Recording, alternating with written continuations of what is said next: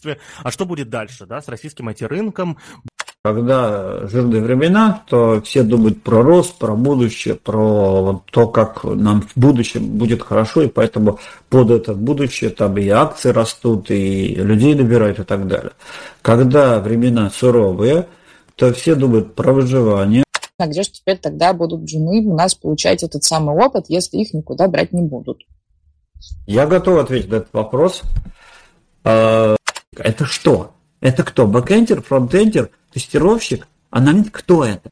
Я сейчас только что обидел, я понимаю, всех абсолютно джунов, а, потому что джуны а, перестают быть джунами, становятся мидлами те, кто взрослые по психологии, очень быстро. Ждут только тех, кто проходит планку. Планку проверять очень просто. Можно сейчас постарчески скажу, коль у нас сегодня выпуск такой, это стариков, да? Я не знаю, что будет с этим поколением идете работать на первую работу, вы будете 6-8 часов программировать в компании, и вы будете понимать, что вы ни черта не понимаете, вам надо еще что-то как-то, и вы будете еще читать пару-тройку часов книжки. А, давайте про зарплаты. Не знаю, в, на кармане кэш, там, чтобы девочек... Всем здравствуйте! С вами сегодня ТВ подкаст, выпуск у нас номер 113. Мы такими темпами и до 200 когда-нибудь дойдем выпусков, и до 300. А, меня зовут Павел Калашников. А, и сегодня со мной в виртуальной студии находится два человека. А, первый человек это моя постоянная сведущая Наташа Мусина. Наташа, скажи людям привет и что ты думаешь про потрясающую погоду в солнечном Батуме? Всем привет! Ну что, погода устаканилась, наконец-то солнышко к нам пришло, жарко, теперь даже кондиционер иногда приходится включать. Но, в общем и целом, вполне себе приятно.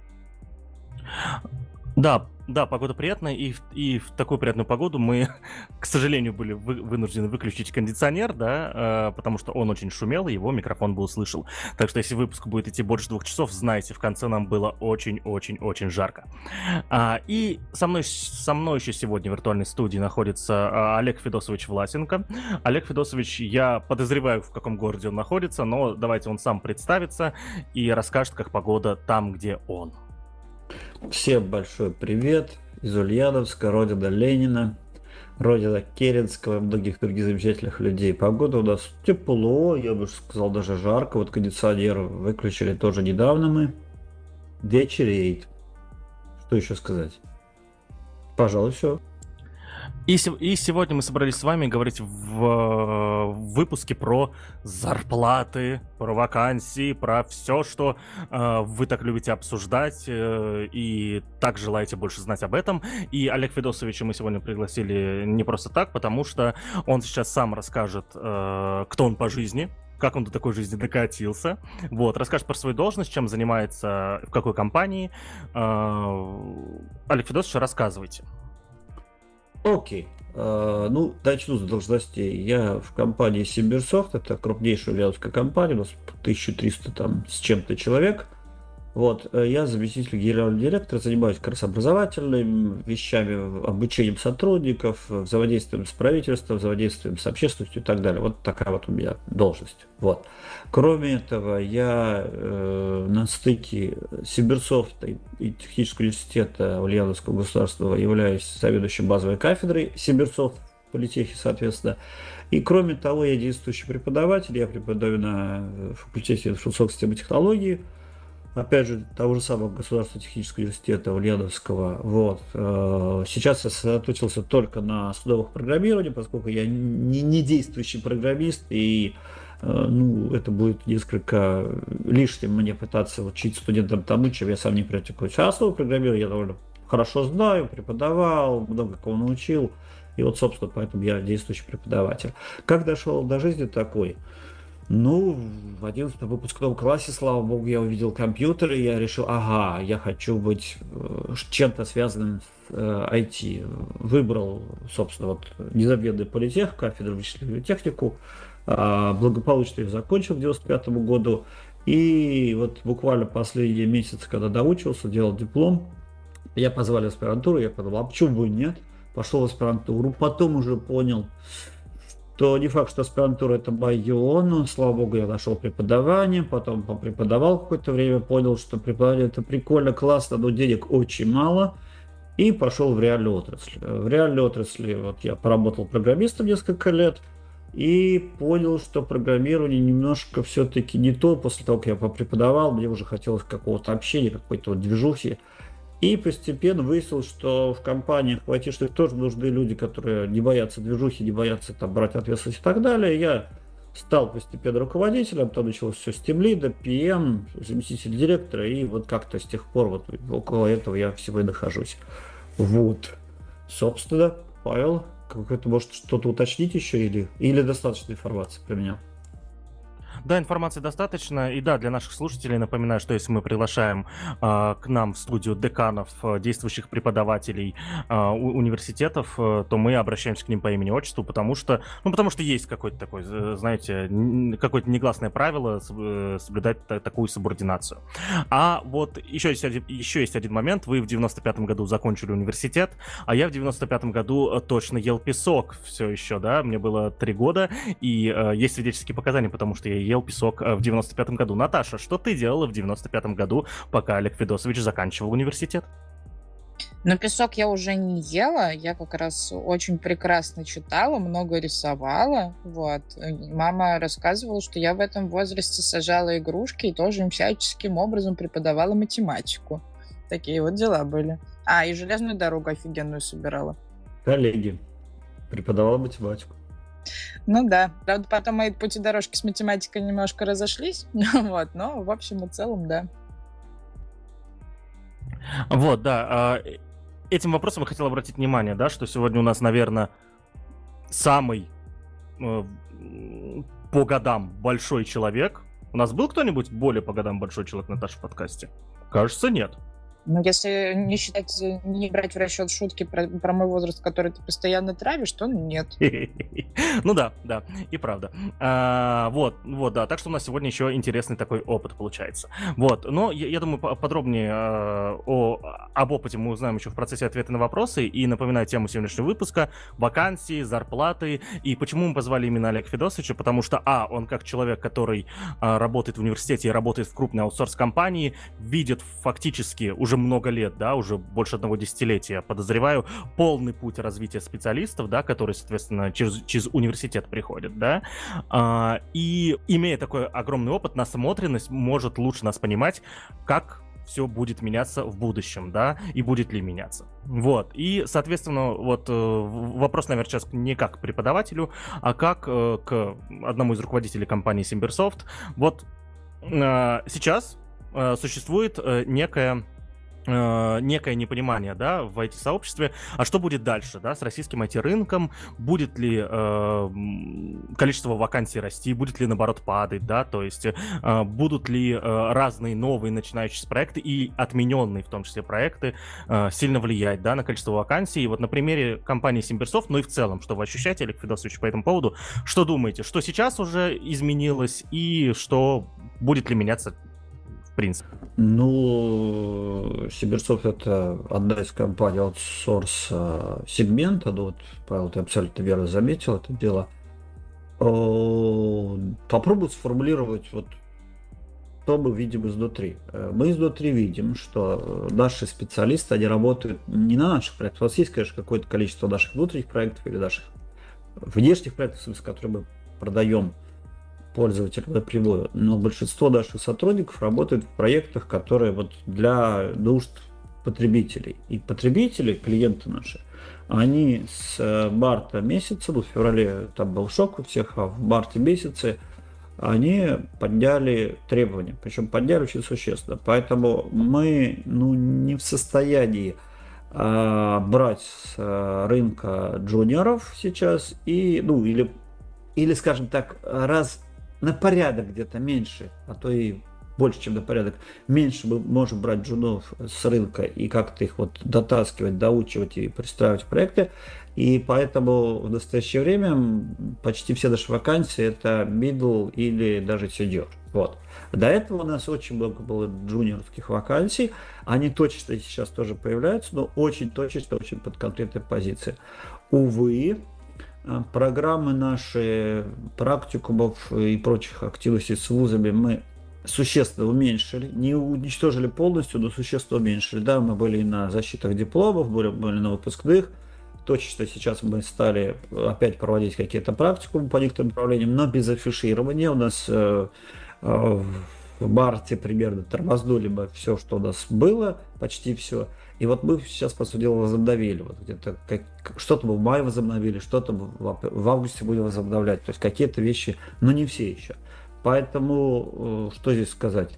Требования у заказчиков существенно увеличились к нашим специалистам.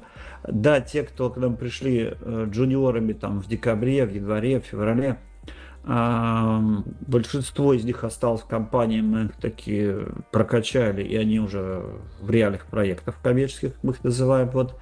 Но сейчас у нас найм ограничен по сравнению с тем, как мы это нанимали в январе, еще в феврале и тем более в прошлом году. Вот, наверное, мой ответ будет такой. А, пойдем немножечко, да, по, соответственно, раскрытию темы. Вы сказали, изменились требования. Насколько, я понимаю, что большинство из этих изменений, это, скорее всего, часть коммерческой тайны. А, да, важный дисклеймер, который забыл сказать. Уважаемые слушатели, почему мы говорим еще на примере компании Simbersoft? Потому что это э, не маленькая аутсорс-конторка, там точно работает больше тысячи человек в Simbersoft, как минимум в прошлом году я эту информацию слышал. Вот, офисы 5, 6, 7 городах, то есть это большая аутсорс-компания, да, и на примере то, что меняется у нее, можно, в принципе, понимать, э, ну, находить какие-то паттерны, да, и базовые модели. Вот, и, э, соответственно, про, про изменение требований, да, вот вы сказали, они изменились. Можете хоть, ну, вот тоже вот паттерны этого изменения показать и, возможно, попробовать э, понять причину этого. То есть, э, э, опять же, мы понимаем, что происходит, да, какие изменения происходят в экономике, как клиенты в итоге сами меняются из-за этих изменений. Вот это интересно. Ну, причины изменений, я, наверное, с них начну. Э, все очень просто. Э, когда жирные времена, то все думают про рост, про будущее, про то, как нам в будущем будет хорошо, и поэтому под это будущее там и акции растут, и людей набирают и так далее. Когда времена суровые, то все думают про выживание. Это, уж простите, такая пословица недавно вспомнилась, она прямо к нашим временам. Пока толстый сохнет, тонкий сдохнет. Вот э, поэтому, да, э, грубо говоря, надо, чтобы кости сохранились. Надо, чтобы там сердце сохранилось, печень все остальное. А мышцы, жир потом нарастится обратно. Поэтому компании, расстаются с теми людьми, с которыми можно, в принципе, расстаться, проводят так называемую оптимизацию. И остаются те, кто мультиинструменталы, кто супер спецы и так далее. И они это не только к своим внутренним сотрудникам предъявляют требования, и, ну и к внешним. То есть просто вот человек, который выполняет одну операцию, уже мало кому интересен. Надо, чтобы он делал то, и то, и то, и то. Ну, из таких примеров ярких объект, объект DC, объект, объект да, объекты C. А, собственно, это язык X э, лет назад популярный в iOS, сейчас он как бы уже устарел совсем. Упс, а нет. Сейчас опять про него вспоминают, в том числе и потому, что база кодовая какая-то есть живая, и проекты старые все еще живы, а новые уже не так интересны. Если они не доведены до состояния прям на рынок через месяц, они подмораживаются многие. Так еще и такой косвенная проверка, да, извини, тебе не к нам. Вот, вот пример, вот причина. А, Олег Федосович, э, это нормальная ситуация на, на онлайн-записи нашего подкаста. Вы пропали на примерно секунд 30, поэтому спокойно можете повторить все, что сказали, потому что никто этого не услышал. Итак, отвечаю на вопрос причины, почему э, джуны те же самые не так популярны сейчас. Э, заказчики, они уменьшая свои издержки, увеличивая эффективность команд, они отказываются от тех, кто может выполнять конкретные операции, в кого надо много вкладываться, и предпочитают работать э, с мультиинструменталистами, с теми, кто уже имеет большой опыт. Примеры, как это повлияло на их спрос, ну вот мы аутсорсим такую но я сильно подозреваю, что к э, тем, кто приходит с рынка, к ним в in-house, так называемые требования примерно такие же. А, ну вот в мобильной разработке, в частности, э, вспомнили объект DC, который уже как бы несколько лет как э, Нимфаври, который считается уже устаревшим и так далее. Но сейчас всего снова спрашивают на собеседованиях, что требует от людей, которые приходят. Это позволяет этим людям участвовать в том числе в поддержании старых проектов, которые казалось уже как бы неинтересны, все же новое делается. Вот. И плюс это дополнительная проверка, а люди вообще в состоянии, э, ну, они долго ли на рынке или нет. Если они долго на рынке, если они давно пришли, они объекты если знают. Если не знают, значит, либо они слишком молодые, либо они интересуются вот, за пределами вот, текущих инструментов больше ничем. Павел? Ага, то есть мы, э, ну, то есть мы говорим о том, что, да, э, джун, джунов стало меньше, э, соответственно, и, и джуны, как, э, соответственно, начинающие специалисты, которые изучают свой первый инструмент, максимум второй, да, мало стали подходить, потому что нужны мультиинструменталисты. Окей, а еще такой вопрос. Когда я работал в SimbirSoft, да, соответственно, наши слушатели знают, что, что я там работал, да, соответственно, мы периодически новости даже э, закидываем и, и, и, из ваших публичных, соответственно, сетей, да, а, было очень много программ обучения да, то есть очень много крутых программ обучения. Я помню, были такие программы, что там обучение QA специалистов в 4 потока, да, то есть одновременно человек 120-130 обучалось э, в Симберсофт, и, соответственно, самые лучшие потом э, приходили работать. А как сейчас с этими программами? Ну, какие-то программы обучения остались, но количество их резко уменьшилось. Э, практически все программы в том или ином виде остались, как внешнее обучение, когда мы снаружи людей приводим к нам – так и те, кто уже пришли к нам, доучиваются, стажировка, менторство и так далее. Сейчас еще дальше больше цветет и пахнет, чем во времена, когда, Павел, ты работал у нас. А, просто это стало точечно.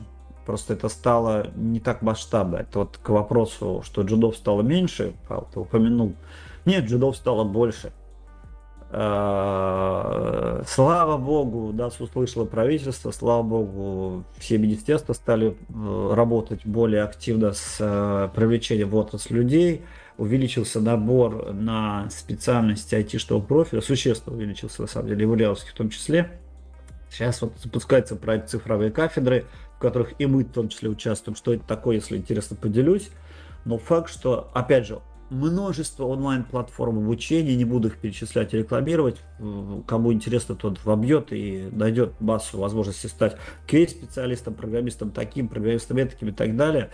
Вот. И это все уже начало давать эффект, и люди стали выходить на рынок. Опять же, э, легенды про очень высокие зарплаты, просто обалдеть, какие высокие зарплаты, про карьеры, про возможности вот всего и вся. Люди забывают, что там за все это есть определенная плата, и не маленькая плата. Но если интересно, потом обсудим, что не каждый может на самом деле стать инженером уровня, который ну, достоин хороших зарплат. Претендовать он может, вопрос достойно. Так вот, джунов стало больше, а спрос на них стал меньше. И вот эта вот вилы, вилочка, встречные ножницы, вот они сейчас э, очень сильно играют не в пользу джедов. Ну, тогда и логичный вопрос отсюда. Вот э, было сказано по поводу того, что там правительство услышало, стало больше появляться обучение по профессии и так далее, люди стали в потоке, стали больше приходить вот в эту историю. Окей, хорошо, это все понятно, но какой в этом смысл, если компании не будут готовы принимать людей, у которых отсутствует, у них, да, есть знания, но отсутствует коммерческий опыт, не готовы их принимать на работу? Ну, смысл это для государства очень даже есть. И для компаний, наверное, тоже есть, но не просто не всю секунду. А, во-первых, а, рынок а, кандидатов, ну там говорят рынок компаний, рынок кандидатов. Вот сейчас для медлов сеньоров все еще рынок кандидатов. Они все еще ну, настаивают на своем, и компании, в том числе государства, на это идут. И они платят им деньги, которые те просят, потому что медлов и сеньоров сейчас спрос очень большой. Хотя да, они тоже освобождаются, там разные истории есть, у кого-то компания уехала, он остался, у кого-то еще что-то случилось, сокращение, в том числе медлов коснулось в некоторых случаях. Вот. А с джунами там очень веселая история. Там смысл какой для государства, все очень просто – экономика России теряла миллиарды долларов, ну ладно, сейчас это не принятые суммы, хорошо, сотни миллиардов рублей, давайте так назовем эти цифры, из-за того, что ей не хватало инженеров в разработке IT. Давайте так, я буду использовать термин инженеров в разработке IT. Павел, ты инженер в разработке IT, хоть у тебя нет диплома, то ты инженер. Поэтому я не готов там использовать айтишник, программист и так далее. Это инженера, это люди, которые умеют создавать технические системы, сложные технические системы с нуля или там развивая, или изменяя и так далее. Вот. Вот джунов, которые возможно, станут этими самыми инженерами или инженерами, я не знаю, как правильно ударение, поэтому извините.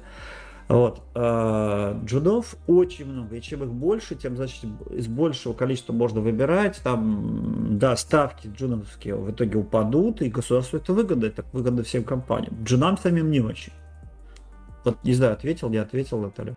Ну, как будто бы да. Просто, ну, вообще, если мы вспоминаем даже э, вполне себе даже до сих пор актуальные исследования, которые проводили ребята из HTML Академии, а у них как раз там было исследование джуновского рынка, вот, ну, вообще, в принципе, рынка айтишного по необходимым специалистам, вот, и там как раз говорилось по поводу а, того, что самые востребованные, что самые большие когорты на данный момент это, получаются, сеньоры, которые переходят э, из компании в компанию, да, то есть те, те самые прокачавшиеся специалисты, и джуниоры. А медлов э, очень сильно не хватает, да, и, соответственно, для того, чтобы стать э, медлом, нужно джунов каким-то неизвестным образом прокачивать. Вот здесь, соответственно, тогда логичные вопросы. Понятно, это понятно, зачем это все правительство, это понятно, зачем это а, все, возможно, компаниям там и так далее, но теперь логично, где же теперь тогда будут джуны у нас получать этот самый опыт, если их никуда брать не будут.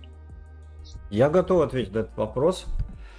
А, на рынок сейчас пытается попасть очень много людей, которые пришли на хайпе, видя, что IT это круто, это класс, это, ну, и дальше все эпитеты, все вот, что было там актуально осенью прошлого года или еще зимой этого года. Вот, это все было. Э, люди шли сюда не за призванием, не за тем, чтобы создавать там что-то интересное и крутить в руках какие-то штучки, которые создают что-то прикольное не для того, чтобы делать мир лучше, а за баблом, за э, успехом в их понимании и так далее. Вот успех в данном случае материальный, либо что, ох, я буду красавчиком, меня будут все женщины любить, и дальше по списку. Вот. И слава богу, что случилась даже вот эта вот вся катавасия, которая касается именно рынка джинов. А на самом деле, э, я когда поступал в политех в 90 году, да, добралось 92 человека. Да, закончил 37. То есть это примерно чуть больше одной трети закончила. Вот. И мало что изменилось в инженерных специальностях с тех пор. Выпуск э, составляет, ну, в лучших случаях, конечно, в крутейших вузах там под 100%, и у них сохраняемость хорошая, потому что реально очень сильный контингент приходит, там 100 бальники всякие и так далее. Вот. А в таких нормальных вузах э, выживаемость составляет, дай бог, там 30%. И это правильно. Сейчас по разным причинам вузы стали выпускать больше, как бы, но от этого качественный уровень просто просел, и тех, кто достойный, ну, там треть где-то. А из этой трети, которые выпускаются, до инженерной деятельности именно вот в разработке программ обеспечения или там в каких-то иных секторах IT доходит, ну, наверное, у хороших вузов процентов 80, ну, совсем очень хороших 100%, понятно. У совсем, совсем, совсем так себе вузов 20% доходит. Да даже по вузам говорят. Если трогать колледжи, там в лучших совсем случаях 20-30%, это совсем в идеальных случаях. В нормальных случаях 5-10% только доходит до отрасли. Вот. И это нормально. И я лично считаю, что чем больше на рынок будет попадать этих так называемых джудов, на самом деле это никакие не джуды, это стажеры. Вот, если интересно, потом я готов поговорить на эту тему, то есть кого выпускают вузы, кто нужен, что им делать с тем, что вот, вот мы выпущены, диплом есть, а нас никто не хочет и так далее. Это я вот потом готов поделиться. Так вот, э, в итоге до отрасли таки да, будет доходить нормальное количество людей, да, там из пяти дипломированных каким-либо образом специалистов, да, до зарплат, которые вот там средние рыночные и так далее считаются и прочее, будет доходить 1-2. И это нормально абсолютно для отрасли. И это хорошо. Нам будет из кого выбирать. Вот я не уверен, что, Наталья, вы счастливы от этого ответа, да я попытался ответить. Наталья? Да, это на мой уровень счастья вообще никак не повлияло. Я к этому делу отношусь только косвенно.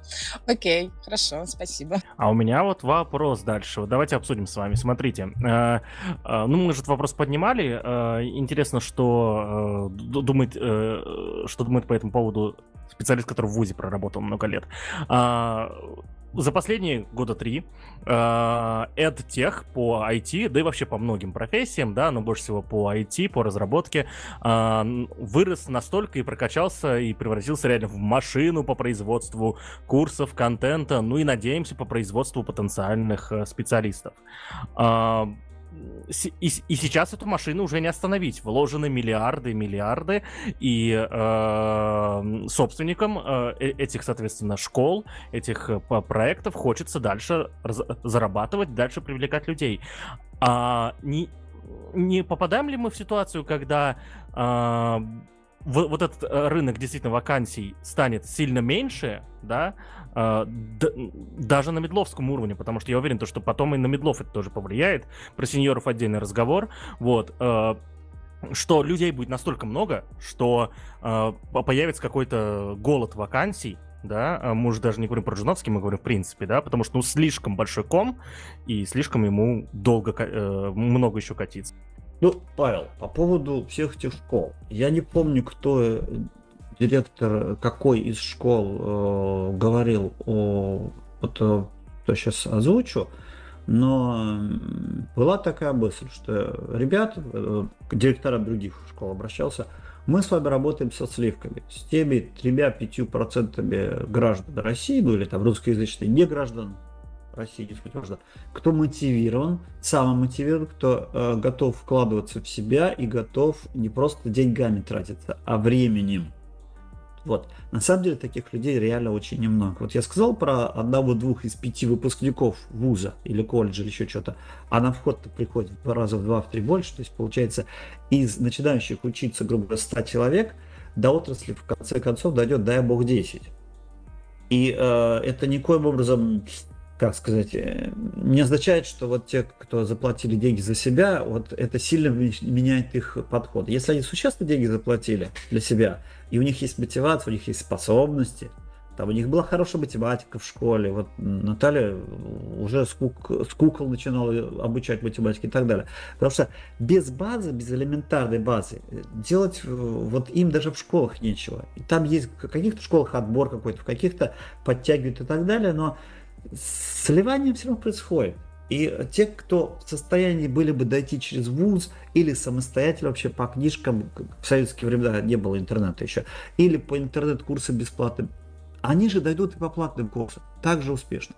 Те, кто не в состоянии по любым предметам, у них ли есть только на водку деньги, а на хлеб и обучение нету. Или у них просто интересы другие, у них телевизор гораздо важнее, чем это. Посидеть с подругами, полузгать семечки в интереснее, чем развивать себя и так далее. Поэтому на самом деле все это образование, вот это вот онлайн, любое другое, оно работает с сравнительно небольшим процентом. И это не я говорю, это говорит один из директоров вот этих самых школ. Вот. Поэтому рынок-то они исчерпали уже, уже, ну или почти исчерпали. Просто вот эта вот ситуация, которая с февраля в стране творится – вот она, ну, как бы побыстрее их об эту стену ответственную шарахнет. Они уже поделили весь рынок, и, собственно, дальше будет какой-то передел, а, объединение школ и так далее, это уже не вопрос. Э, да, возможно, им придется чем-то другим заниматься, не только IT учить, и слава богу. То есть, ну, по-любому, вот количество людей, которые могут научиться, научить, то бишь, себя, оно ограничено. А если брать в среднем, да, в стране там 140 с чем-то миллионов человек – из них, дай бог, 15 готовы себя обучать. А что делать со 125 остальными, никто особо и не знает, и на них никто не ориентировал. У них нет ни денег, ни желания, ни способностей. Вот, Павел, я не уверен, что я, опять же, порадовал, и меня ожидался такой ответ, но ну, вот как-то так, в моем, в моем представлении. Я, я не настаиваю ни в коем случае на том, что мое мнение самое правильное или оно последнее, и после этого нельзя говорить. Нет, вот мое мнение такое, что школы, на самом деле, работают с теми, кто в состоянии и самостоятельно, в принципе, обучиться. Просто в школе им удобнее. Они заплатили деньги, они понимают, что я уже подписался, я обязан дойти до конца, иначе я профукаю свои деньги. У них есть воля, у них есть способности, время, ресурсы и так далее. Вот. Ну, кстати, э, по поводу заплатили деньги и так далее, мы э, вот, не знаю, как Наташа, а я постоянно вижу э, в Твиттере, где где, соответственно, появилась большая айтишная коммуна уже, да, притом много начинающих там тоже пишут, соответственно, о том, что изучают и как. Очень, э, очень популярная ситуация, когда человек э, купил какой-то курс, притом дорогой, то есть там э, в полторы или две э, средних зарплат по, э, по, по средней России, да, и, и потом такой, ну, ну и все, ну я вот, и, я и не, и не отучился. И более того, э, общаясь со школами, я тоже замечаю то, что, ну, получаю информацию о том, что люди это бросают, так что, как показывает э, теперь практика, даже оплаченная учеба не становится мотивацией, да, к обучению. Но от, ответ, ответ меня на самом деле это, он и не расстроил, и не порадовал, потому что, ну, это типичная ситуация, когда лень, общая такая человеческая лень, э, как-то повлияет на ситуацию. Или это не лень, или это что-то другое. Да я думаю, это механизмы выживания человеческие. Лень это не позволяет, или вернее, э, мешает убиться человеку об какой-нибудь там слишком большой активности и так далее. Так что нет, нормально, лень это хороший механизм. Другой вопрос, а, лень включается в том случае, если человеку не надо. То есть, опять же, я возвращаюсь к тому, что хороший пиар IT-отрасли, да, слава богу, он случился, и люди туда пошли. Отличная эта тема для, для IT-отрасли и для государства, потому что государство теряло сотни миллиардов рублей на том, что не хватало именно специалистов. Сейчас специалистов будет. По крайней мере, это, ну, опять же, джуновских специалистов. Вот э, был вопрос, а как стать медлами? Наверное, вопрос про это. И как их эти э, сотни тысяч джунов превратить в медлов. Вот здесь, наверное, да, компании, когда им нужны люди, они это делают сами за свой счет. И, Павел, ты прекрасно осведомлен о наших всяких там программах, курсах в свое время, потом это стали практикумы и много-много чего другого. Но с компаниями, вот, ну, нами, конечными потребителями, связываться очень опасно. Как только у рынка что-то изменилось, компании резко отреагировали. Реально мы в течение дней отреагировали, не месяцев, дней. И мы четко приняли определенные э, решения, и все. У нас, соответственно, ресурсы направились на другое. С, со стратегии развития на стратегию выживания компании перешли, ну, реально за неделю после того, как вот это все ситуация резко поменялась. Вот. А, и плакать, ругаться или умолять компании бессмысленно. Компании, коммерческие организации, они зарабатывают деньги. Вот. Наверное, есть смысл как-то работать с государством или еще с чем-то, еще с чем-то. Это есть смысл, не знаю, брать э, плакаты, диплом дали, дайте работу, идти к администрациям, к Министерству образования и прочему. Пусть они придумают. На самом деле, э, вот когда меня спрашивают, что сейчас делать джунам, на самом деле это не джуны. На самом деле, давайте расставим точки над «и». Это стажеры. Люди, которые получили дипломы, им до входа в отрасль еще минимум полгода, если они изучали вот этой технологии, потому что они получают диплом по каким-то абстрактным конструкциям типа информатика, вычислительная техника. Это что? Это кто? Бэкэндер, фронтендер, тестировщик, аналитик? Кто это? Э, вот в эти в отраслевые вакансии ни, никуда не попадают. Вот любую специальность возьмите, за редким исключением, программная инженерия. Подразумевается, что это инженер программы, окей. А вот все остальное, ну, не попадает никуда. Даже программному инженеру вот, при не очень хороших стечениях обстоятельств ему надо месяца три специализации, до подготовки и так далее. Вот, собственно, вот это должно предоставляться, ну, как вторая фаза. Не знаю, у врачей есть ординатура, слава богу. То бишь, врач, конечно, после получения диплома может работать там каким-то там терапевтом, еще чем-то, но он, слава богу, он очень сильно ограничен инструкциями. А в IT это не так. Войти вот тебе компьютер и вперед. И поэтому э, до входа в отрасль надо получить специализацию, ординатуру ту самую пройти врачебную. И вход в отрасль он не такой быстрый. Да, можно через курсы как бы все это проскочить, но ну ладно, это другая тема по поводу, нужно ли высшее образование или нет. Это я готов поговорить, если зададут такой вопрос. Если нет, нет. Короче, а, вход э, джунам в медлов очень простой очень простой. Это либо дорогие платные курсы и честно их отработать, потому что есть платные курсы, которые от джуна дотаскивают до медла. У них, как правило, на входе тест по конкретному языку, на который человек претендует. По большому счету, наша практика также устроена. Мы даем тестовые задания на конкретном языке. И если человек его сделал на какой-то уровень, который нас устраивает, мы с ним дальше как-то работаем. Если он его не смог сделать, это не наш клиент, он пока не дозрел. И большинство выпускников вузов вот так вот в лед за одну ночь они не могут сделать. Большинство выпускников вузов требуется месяц минимум, чтобы сделать тестовое задание на наши вот эти программы. Это реальность такова. То есть, чтобы стать бедлом со стажера, потребуется, ну, наверное, как минимум прокачать теорию. Да, опыта получить самостоятельно никак не получится, но если вы прокачаете теорию самостоятельно, самостоятельно, самостоятельно, ребят, никто вас с вами нянькаться не будет. Вот. И на это потребуется примерно минимум полгода. То есть вы можете, конечно, в самокате работать, но тогда год потому что самокат отожмет какое-то ваше время. Четыре года бакалавра получили. Бакалавр это просто обладатель красивой бумажки цветной, на которой что-то буква. Даже если она красная, это на самом деле бумажка, на которой написана буква. От вас будут ожидать, а что ты можешь? Будет вакансия, на ней написаны требования, и будут проверять именно соответствие ваших знаний этим требованиям, а не тому, что есть у вас бумажка или нет. Павел, я даже ответить попытался, не факт, что получилось. Наташа, я, я боюсь, то, что в этот выпуск придут э, джуны и скажут, вот, типа, что это такое, нас должны тащить, и все такое, плохие, комп- плохие IT-компании и так далее. Просто, Федосович, я объясню, вы в Твиттере, насколько, ну, по крайней мере, я вас там не замечаю, вот, э, современные программисты считают то, что э, им должны больше, да, чем вот вы сейчас говорите на самом деле, и даже джуны, да, и более того, я провожу собеседование с джунами, раз в пару недель мне попадается какой-то человек с, год, э, с опытом меньше года, и там тоже это ощущается, то есть мне уже, мне что-то должны, и эм, вот, вот у меня вопрос, наверное, я к этому отношусь абсолютно нейтрально, да, то есть потому что, э, ну, честно, это как бы их дело, пускай как э, себя ведут так, как считают нужным, но э, как вы думаете, вот такой вайб общий, поменяется по этому поводу. Наташа, ты меня перебей, пожалуйста, если считаешь, что, что я не прав. А что мне здесь тебя перебивать? Я вообще, в принципе, придерживаюсь позиции по поводу того, что никто никому ничего не должен по факту, да, то есть ты получаешь образование, и дальнейшее твои действия зависят исключительно только от тебя. Вот, а вот эти вот все истории про наблюдчики и так далее, ну, хз, на мой взгляд, это слишком утопичная история. Так вот, повторю вопрос, Олег Федосович, э, как думаете, поменяется этот вайп, то, что э, IT-специалисты как минимум не суперопытные, к суперопытным, говорю, это отдельный разговор всегда, вот, будут думать то, что им должны больше, чем есть на самом деле. Давайте я попробую ответить на этот вопрос, правда, я зайду немножко с другой стороны, я последние годы очень сильно, да вообще, очень долго увлекался психологией, последний год просто это личная терапия, групповая терапия и так далее, всякие разные оттуда подтягиваются идеи, они как-то вот, ну, вот оказываются близки мне. Вот здесь конкретно, я думаю, проблема очень простая.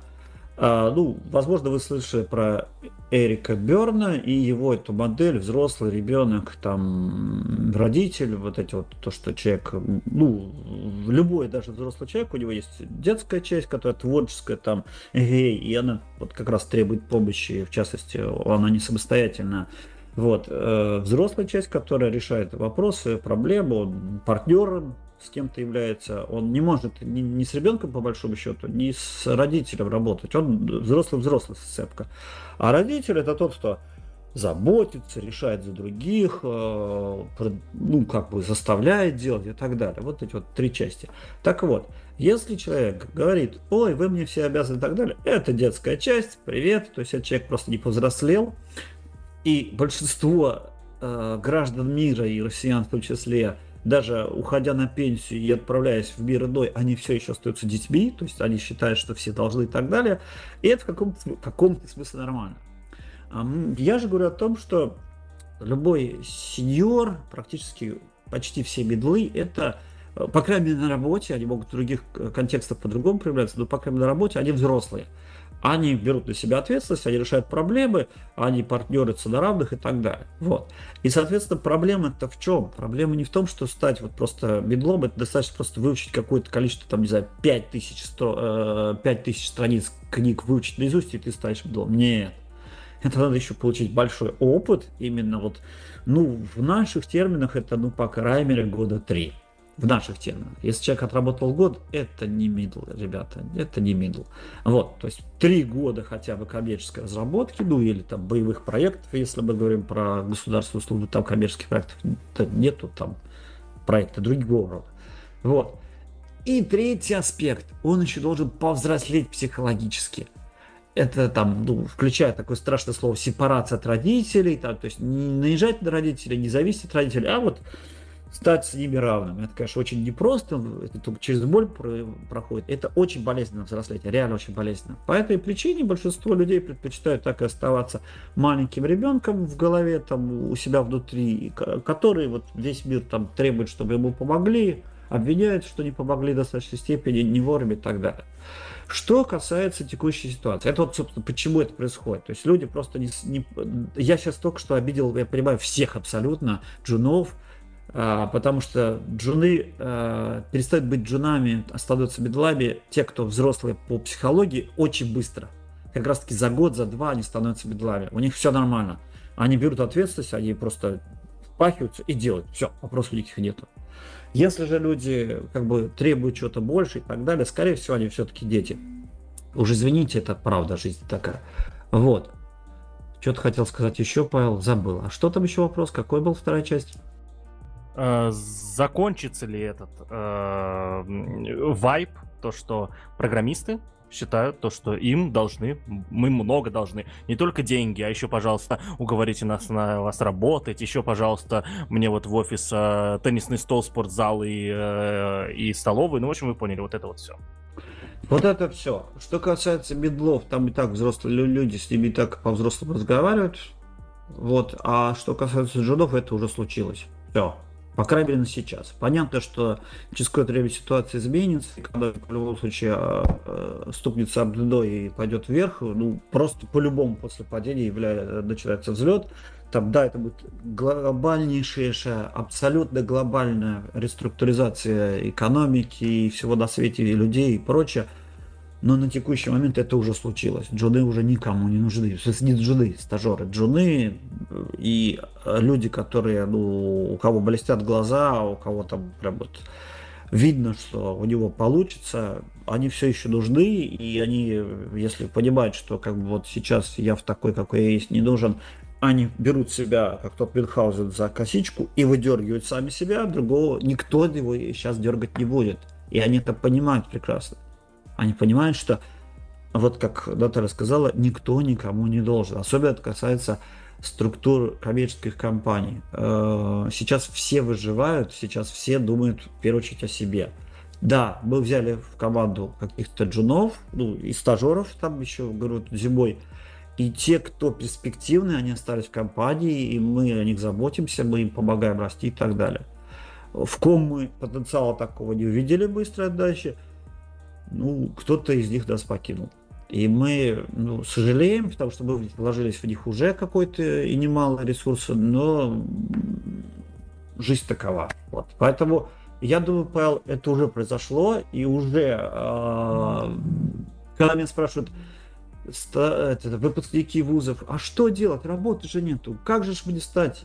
Я говорю, идите в магистратуру, пройдите, еще два года прокачайте себя, они, как? Нет уж такого количества мест в магистратуре. Это не мои проблемы. Это не я придумал такую ситуацию. Просите, чтобы дали вам место персонально вам.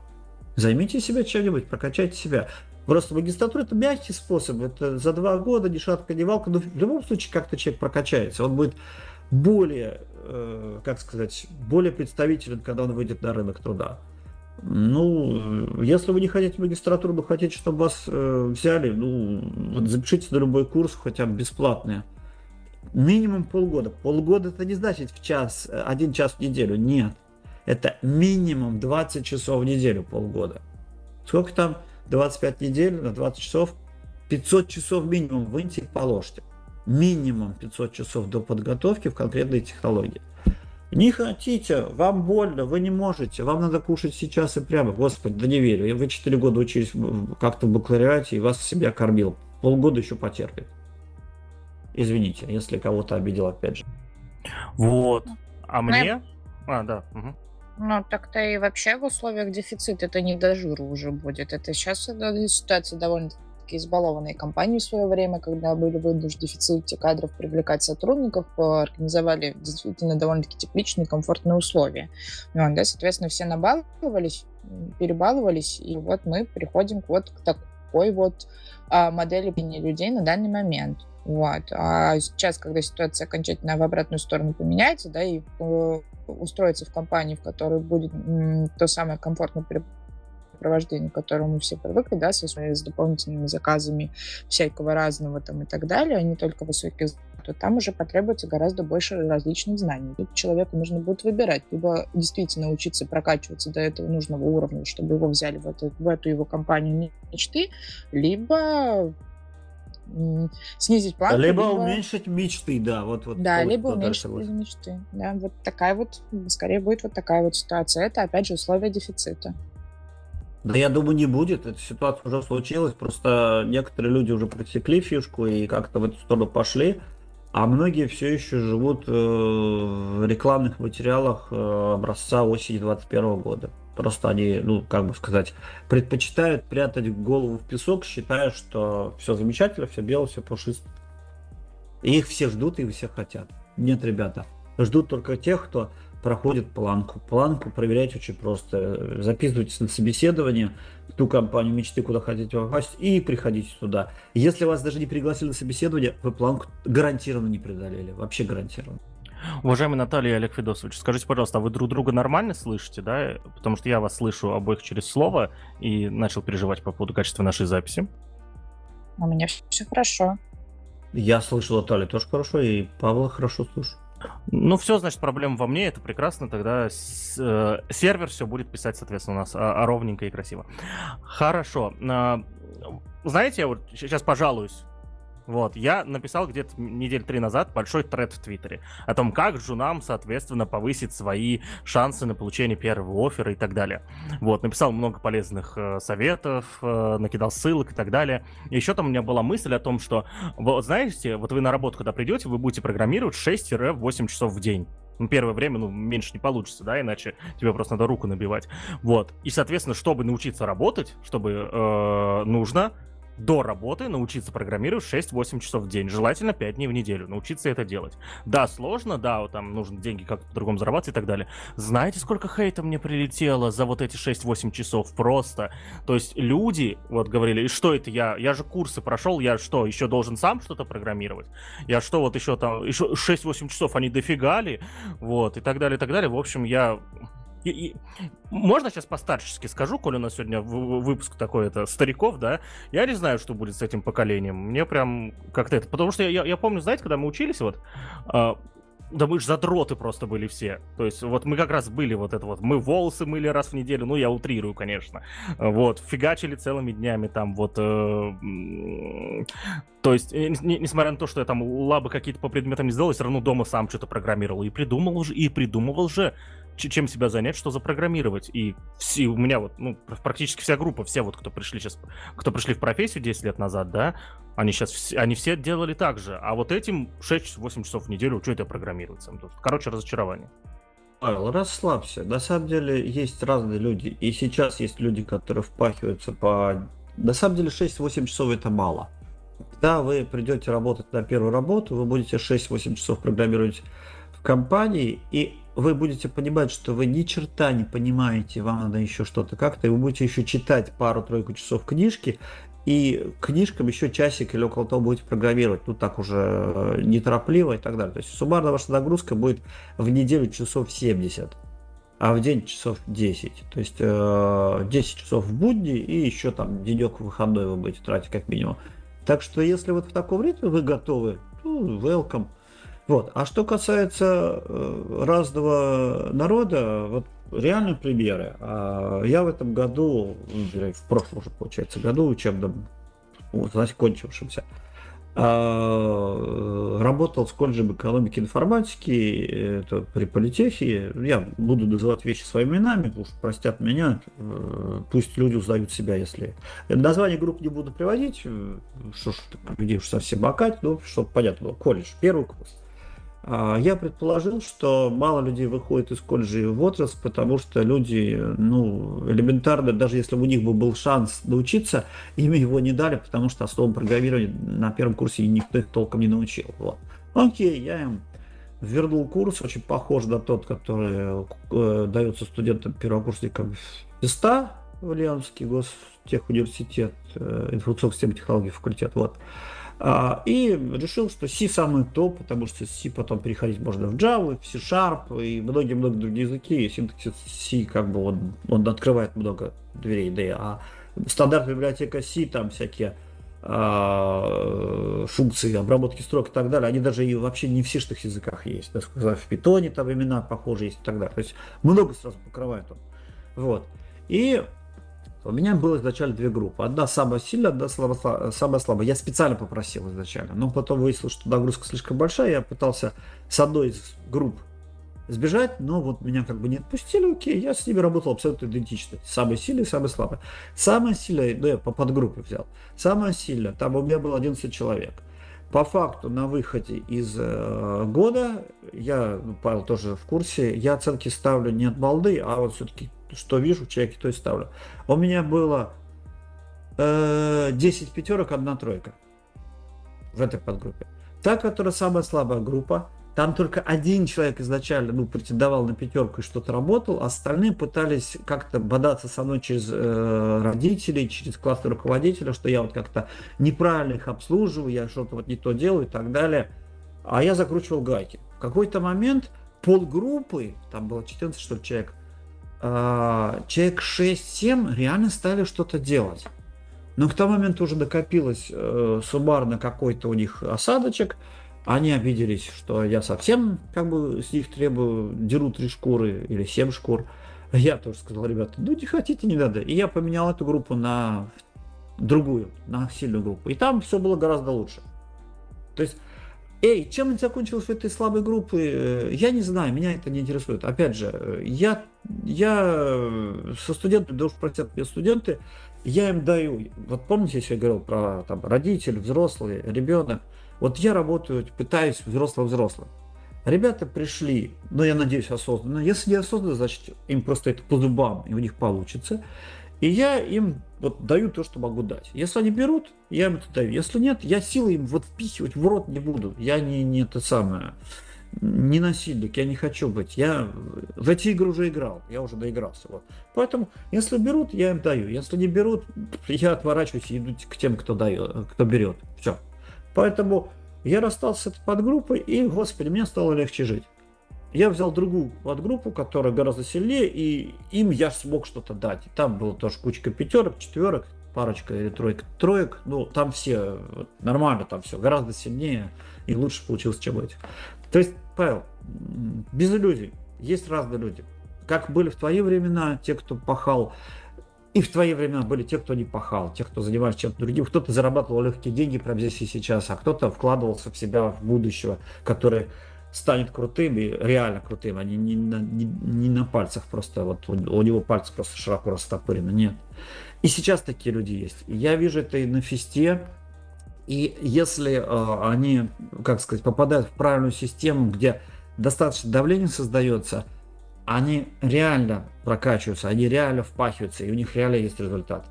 А кто-то под этим давлением сливается. И слава богу, они рано сливаются, они не коптят небо там 4 года, а потом, ой, а где же моя работа, я, у же есть корочка. Да никому не нужна твоя корочка. Вот. Разные есть люди. А есть те, кому вот не повезло попасть в систему, где создается давление, им все слишком легко, и там все зависит чисто вот от того, кто, ну, если у него есть самомотивация, он дойдет до конца, и таких единицы. А если нет самомотивации, ему поставят тройки, а иногда четверки, иногда даже пятерки просто так поставят. И как бы тогда за диплом вообще нет, даже у него нет амбиций по поводу того, что вот дайте мне работу. Он прекрасно понимает, что он и работа в IT это вообще не вот разные вещи. Павел? А, да, спасибо. И я, я немножко перепрыгну тогда с, с вопросом. Мы перемешали все наше обсуждение, несмотря на то, что вопрос заранее согласовали. Э, но это, это не страшно, наоборот, круто, у нас так должно быть. А, и, соответственно, тогда я вот перепрыгну на предпоследний вопрос сразу, что логично. А, что каждый стажер, стажер или джуниор, давайте стажер, да, мне нравится тогда, что каждый стажер, э, разработчик должен, должен делать, чтобы преодолеть растущую конкуренцию за вакансии? То есть вот прям по пунктам, пожалуйста, инструкцию. Хорошо, давайте сначала я только расставлю точки над «и», чтобы не было э, вопросов у слушателей. А в какой-то момент мы внутри компании определили так называемые ранги, сейчас их иногда грейдами называют, ну, в принципе, не суть важно, которые э, четко расставили всех по местам, когда дело касается профессионального уровня. Это на самом деле касается юристов и финансистов, кого угодно, но мы применяем к программистам, тестировщикам, аналитикам. Мы обозначаем нулем уровень полного отсутствия знаний вот в данной технологии или в данной сфере вообще это ноль. Вот ноль это значит ноль. Это значит выпускник школы, который не интересовался информатикой. Это ноль, в нашем понимании. Единичка – это человек, который имеет базовые знания, в принципе, он так знаком, и э, он готов э, пройти вот это самое обучение. Оно, как правило, порядка полгода, если сильно интенсивно, то 3 месяца, если сильно расслабленно, то 2 года будет идти. Вот, это стажер, единичка это стажер. Двойка это джун минус, ну там свои требования.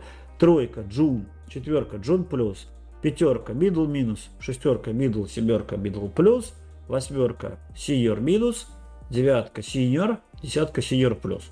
Вот.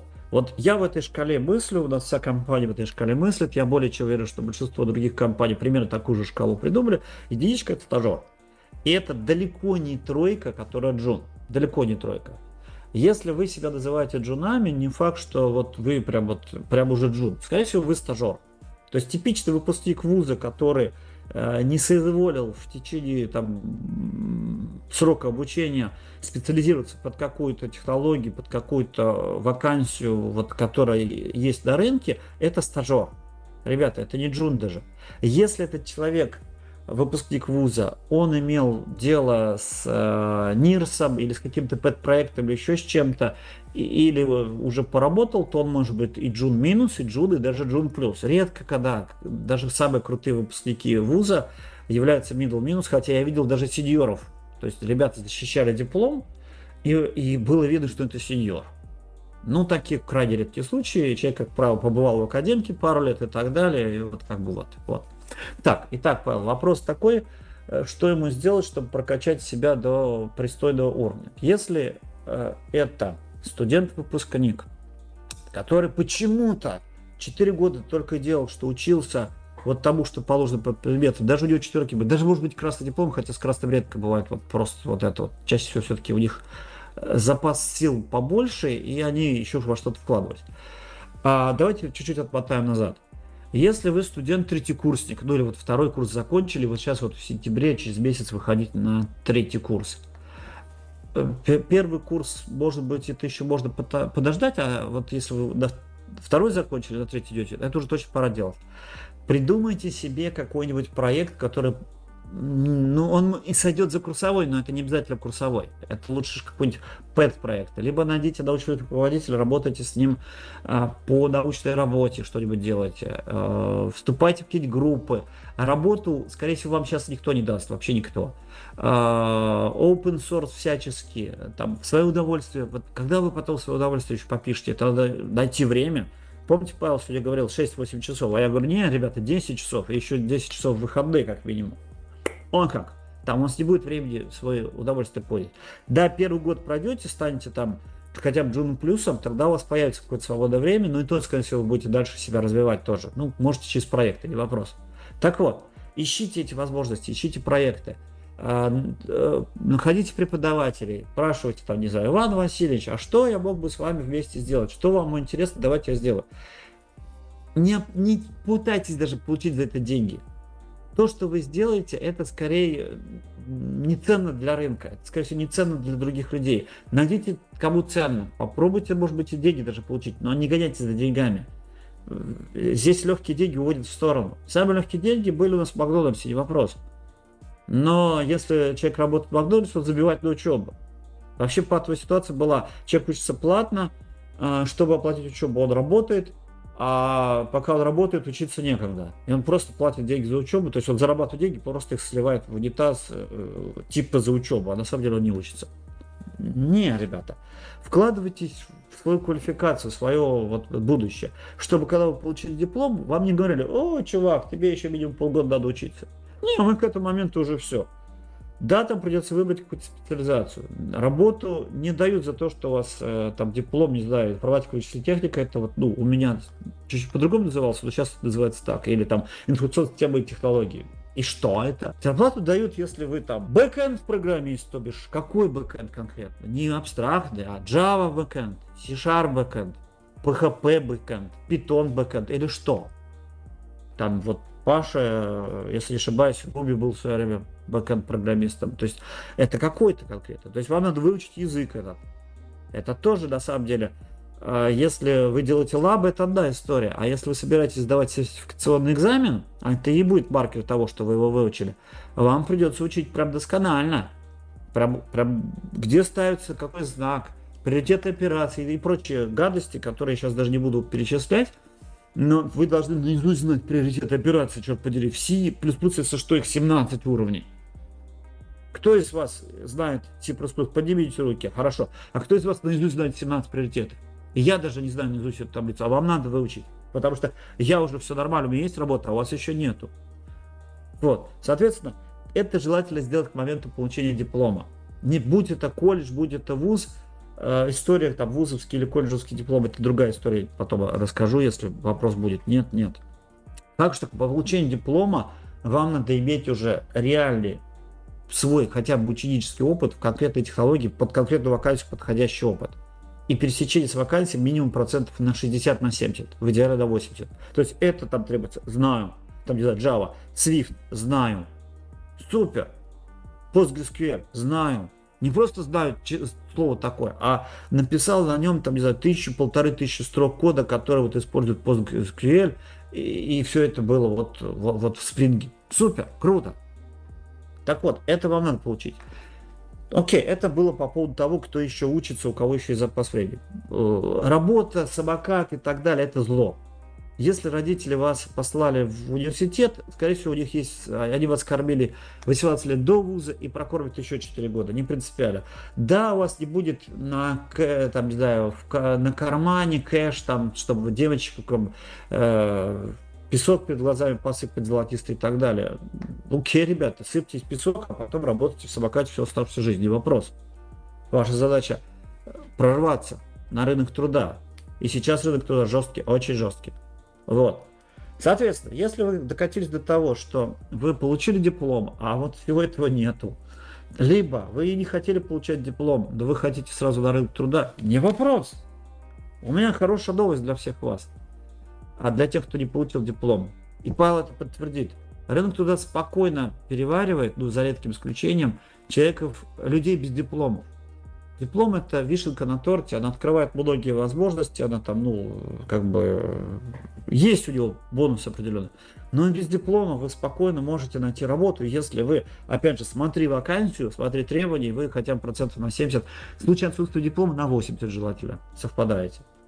В некоторых компаниях про диплом поинтересуются, в некоторых вообще не поинтересуются. Это умеешь, это умеешь, это умеешь, хорошо, приходи. Единственный момент, когда вас спросят про диплом, трудоустраивается, а диплом есть, нету. Ну ладно, оформим как техник-программист, когда опыт доберется, тогда переоформим уже как программиста. Там просто, ну, опыт надо будет побольше, чтобы вас красиво должность рисовали.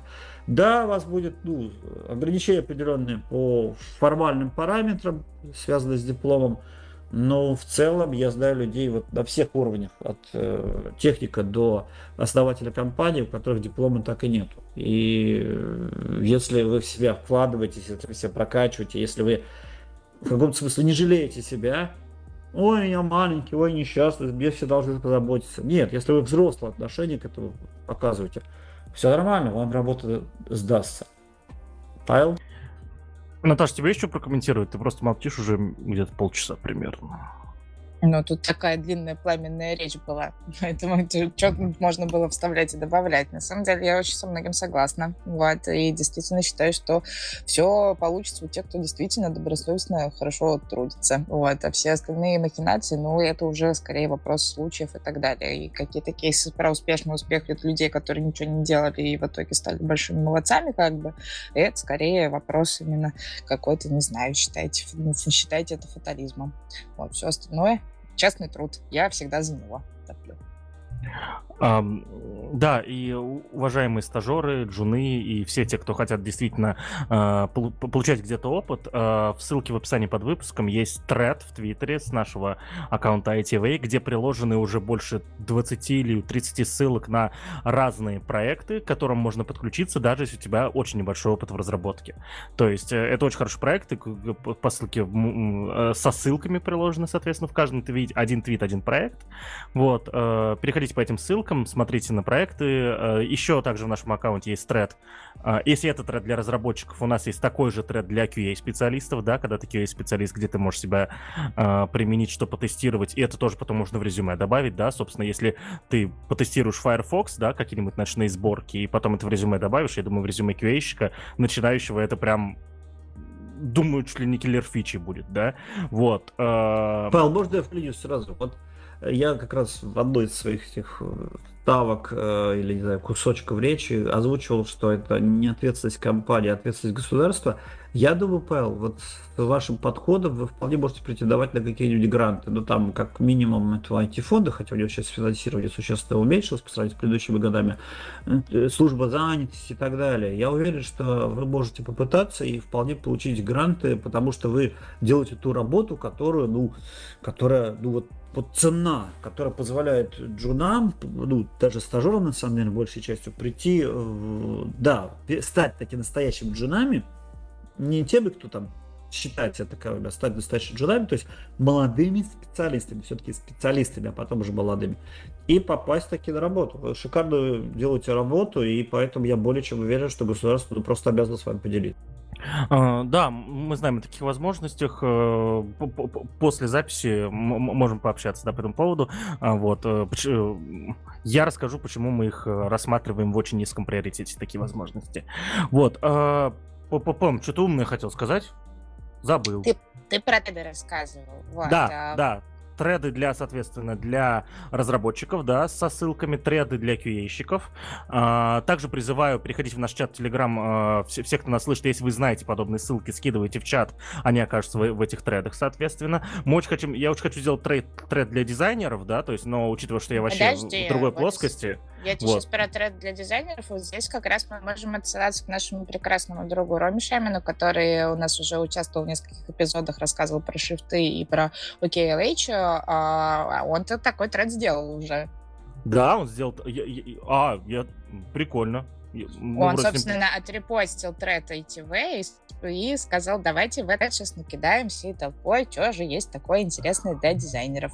Все, ссылку, Наташа, пожалуйста, приложи, да, на, на тред Рома тоже, и мы его ретвитнем. Вот, вот, вот хорошо, я, я Рому хотел попросить вместе э, с, с ATVM сделать, а он сделал сам, и это круто. Вот, э, пам-пам-пам, да, и, э, но для дизайнеров у нас там есть уже тред, э, ну, это и для разработчиков тоже, да, тред со, со шрифтами для разработчиков, которые лучше всего подходят для отображения и печатания программного кода. Там тоже уже 7 или 8 крутых шрифтов, больше половины я сам не знал до того, как люди не начали накидывать. Вот. А, про джунов. Про джунов. Да бог с ними, все, достали. Достали эти стажеры джуны, честно. Толку от них меньше, чем это, чем вот по, по проблем с ними. Вот, вот так вот, да. А, Давайте про зарплаты. Давайте про зарплаты. А, а да, еще один момент. Вот, вот смотрите, мы начали обсуждать все это с вопроса то, что э, в феврале все поменялось, да, вот, и э, был шок, да, действительно какой-то в течение там нескольких недель, э, и после этого шока поменялись правила. Вот у меня вопрос к вам, Олег Федосович, как вы думаете, вот эти правила, они сейчас поменялись, будет ли откат обратно ну, в, в, в, в каком-то будущем, да, а, а откат обратно к ситуации, которая была до этого шока, либо уже теперь рынок будет совершенно другой, вот такой, и он будет развиваться вот так. Ох, хороший, сильный вопрос. Если воздушный шарик порвался, то склеить его ну, можно, но это уже будет другой воздушный шарик, совсем другой. Я думаю, что именно возврата к тому, что было, этого не будет, в том числе потому, что ну, дважды войти в одну реку невозможно. Река уже новую водичку поднесла к нам, пока мы входили в нее. Вот. Я думаю, что э, ситуация, когда опять будет дикий спрос на айтишников и так далее, рано или поздно, скорее всего, возникнет.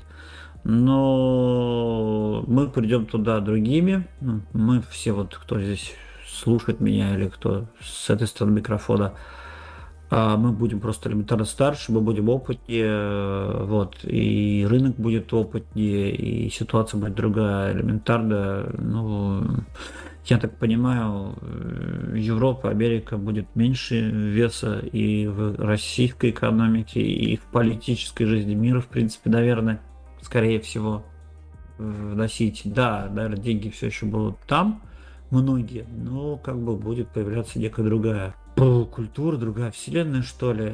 Да, я уверен, что рано или поздно, рано или поздно, э, все вернется в плане того, что нужны будут опять сотни тысяч программистов и так далее, так далее, так далее. Как скоро это случится, я не знаю, я не сказать. Но я бы ориентировался на то, что в ближайший год, то есть где-то до осени следующего года, скорее всего, времена будут довольно суровые. да, они могут уже за это время перелом произойти, и мы пойдем вверх, вот. Но времена будут достаточно суровые, и джуниорам, стажерам, простите, а, ожидать, что в течение этого года э, к ним прибегут и упадут на колени и скажут, приходи к нам на платную стажировку. Ну, наверное, это будет наивно ожидать. Поэтому вот э, те, кто выходит на рынок, кто сейчас, им придется пошевелиться самим. Те, кто учится в ВУЗе, ребят, не бросайте сейчас вуз. Сейчас не то время, когда надо и уходить в свободное плавание и так далее. Те, кто учится в колледжах, ну, это другая история. В общем, рекомендую пока переждать это время тем, у кого есть шанс переждать. Магистратура, учиться дальше и так далее, так далее, так далее. А зарабатывать деньги быстрыми, легкими способами, это, это легко. На самом деле, вот э, реально, вот дочка у меня, уж простят меня пиарщики все, дочка у меня прошла ТикТок э, лагерь две недели, и за две недели она каким-то элементарным вещам научилась, там посты, все, она себя сейчас может вполне объявить блогером или тиктокером и так далее, и что-то даже делать и выкладывать. Вполне возможно, девочке 10 лет. За две недели базовым вещам она научилась.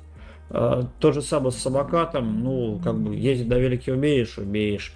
На плечи повесишь, этот рюкзак квадратный повесишь. Э, карту, карту читать умеешь в телефоне, умеешь. Все, ты, ты самокатчик, все нормально. И деньги будут сразу же капать. Вот за тиктокера не факт, э, и, скорее всего, не будет. А вот за самокатчик сразу будут деньги, сразу же. Вот. В IT не так. В IT э, всегда были высокие планки, просто э, в сытые жирные времена э, компании и другие работодатели помогали эту планку достичь. То есть они стелили широкие там ковры для всех желающих попасть туда, заманивали, дальше помогали подняться по этой лесенке, и когда те достигали, ху, все, поехали. На самом деле, вот это совсем зеленые-зеленые, они никому никогда не были интересны, вообще никогда. Просто из них э, сливки собирали компании и брали к себе лучших в штат. Там любые стажировки, там либо отбор очень жесткий был, либо на входе широкое горлышко, но на выходе, там, дай бог, одна треть, если доходило до конца. Вот это всегда так было. Не надо иллюзий, что было по-другому. Вот не знаю, Павел, ответил или уточни вопрос еще раз, если я опять ушел в сторону. Да, в принципе, все, все это устраивает. Еще я вспомнил одну тему, вот, я, я думаю, что вот, э, знаете, я хотел вторую часть подкаста посвятить э, страшному вопросу, нужно ли учиться в ВУЗе и, соответственно, и в среднепрофессиональных и начальных профессиональных учебных заведениях. Но думаю, что мы по возможности еще через пару месяцев еще раз с Олегом Федосовичем договоримся и прям целый подкаст про это посвятим, а сегодня давайте про э, другое наболевшее, да. И вот я сейчас вспомнил, э, проходил проходила тоже интересная тема буквально месяц назад где-то uh, по всяким uh, сообществам стажеров-джунов о том, что им рассказывали, их учили, как накручивать опыт в резюме и правильно проходить собеседование, чтобы тебя взяли. Наташа, опять же, исправь меня, если я что-то неправильно понял. Вот. Скажите, пожалуйста, Олег Федосович, ну и, ну и, кстати, Наташа, я тоже твое мнение спрошу по этому поводу. Что думаете по этому поводу? Да, да, да. Давайте с Мусиной начнем. Что думаешь по поводу таких курсов? Прости, господи. Ну, слушай, курсы не курсы, все это, пожалуйста, на вашей совести, да, и если вы это решаете все делать, и вы пропагандируете эту историю, и знаю лично людей, которые такую историю тоже пропагандируют по поводу ну, того, что там приврать это не проблема, да, а, ну, все на совести. Вот. А про дальнейшее, ну, все это становится рано или поздно явно. Можно себе, конечно, подкрутить опыт, но только какой в этом смысл, если потом окажется, что на таки ты не сможешь реализовывать то, что ты там заранее заявлял или обещал. Ну вот. И будет, наверное, тебе не так классно с этим делом жить. Вот, в компании это все будет понятно, и э, получается, что доверие, которое тебе было оказано, оно конечно, сыграет в итоге против тебя. Хотя я, конечно, знаю и в свое время тоже сталкивалась с кейсами, когда люди себе очень успешно накрутили репутационный опыт э, классного СА, вот, даже некоторое время там, в том числе и на ведущих должностях, вот там работали, обещая золотые горы по повышению каких-то определенных метрик в компании, да, и а, им руководство руководство поверило. А, и, собственно, и были наняты эти люди, чтобы достичь определенных результатов. Результаты достигнуты не были, было потрачено много денег на, соответственно, этих специалистов, и там довольно-таки высокие зарплаты. Ну, что ж, такое тоже может быть. Вот. Это вот люди очень прекрасно себе так, таким образом заработали энное количество денег на энную какую-нибудь там дачу. Вот. И дальше пошли в другую компанию, в которой не удосужились проверить этот самый опыт. Вот. Другое дело, что потом репутация может раздуться уже до такой степени, что м- в следующий раз это не сработает. А, Олег Федосович, что думаете? Я, во-первых, полностью солидарен с Натальей, вот абсолютно, но есть у меня парочку уточнений, давайте раз, два, три озвучу.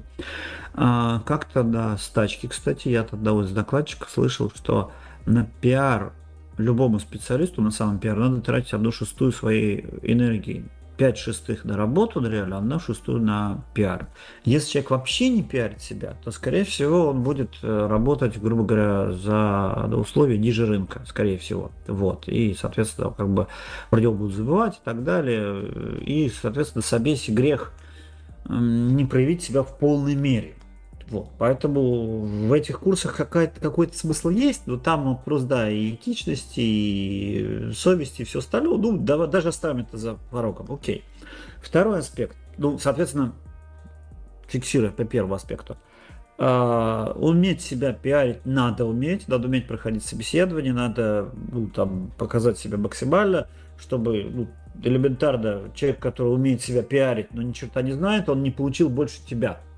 Вот хотя бы ради восстановления справедливости. Второй момент.